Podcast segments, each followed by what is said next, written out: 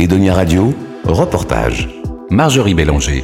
La Ligue contre le cancer est une association qui agit à différents niveaux. Elle propose des actions de prévention, aide la recherche et apporte une aide aux malades.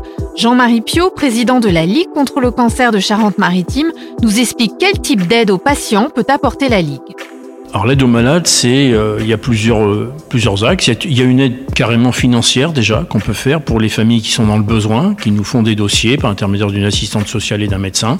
Et on a régulièrement, à peu près par an, 30 à 40 000 euros qui sont distribués à des familles qui sont dans le besoin, parce qu'on sait bien que la maladie n'est pas totalement remboursée. Donc quand vous retrouvez, par exemple, prenons un exemple, euh, une femme qui a un cancer du sein avec un ou deux enfants puis qui est toute seule, c'est très compliqué d'un côté, on aide financièrement, d'autre côté, il y a des soins de support. Et dans ces soins de support, on est très présent dans les services hospitaliers, en particulier, on finance de la socio-esthétique. Alors, est-ce que vous pouvez nous expliquer ce que c'est que la socio-esthétique La socio-esthétique, c'est une esthéticienne qui va dans les services comme l'oncologie et qui va, par exemple, maquiller des, des, personnes qui, voilà, maquillées, mettent des couleurs aux ongles, etc. Donc c'est un bien-être qu'on apporte. C'est très très important. C'est énormément bien ressenti par les patients et c'est ça qui compte. C'est ça le plus important, c'est de faire plaisir et que le patient se sente bien, bien entouré, choyé, etc. Donc on y contribue. Il y a aussi ce qu'on appelle la réflexologie plantaire. Ça c'est un acte pratiqué par des gens qui sont compétents dans le domaine. Ça fait beaucoup de bien aussi. Et dès les lendemains d'opération du sein, bien souvent, on propose la réflexologie plantaire, que ce soit à Rochefort, à La Rochelle ou dans d'autres centres hospitaliers. On est présent. Et à côté de ces soins de support, il y a aussi la, la sophrologie, très important, très présent aussi depuis de très très longues années, hein, le comité 17. Et puis, à côté de ça, les soins d'activité physique, soins de support basés sur l'activité physique. Et là, on a constaté avec les, oncologues que plus les gens étaient en bonne forme physique et mieux ils pouvaient lutter ou retrouver une bonne santé, euh, lutter contre le cancer, retrouver une bonne santé après. Alors, activité physique, on propose des, activités qui sont bien sûr encadrées par des moniteurs diplômés. Hein. Alors, on fait de l'aviron de mer à La Rochelle, ça marche très très bien depuis des années. Cette année d'ailleurs les femmes sont allées à Venise pour faire ce qu'on appelle la Vogalonga. Elles sont allées participer à des compétitions euh, de personnes euh, malades au niveau européen. Donc euh, c'est quand même pas... Je veux dire c'est super. On, de l'aviron de rivière à Sainte. On propose de l'escrime.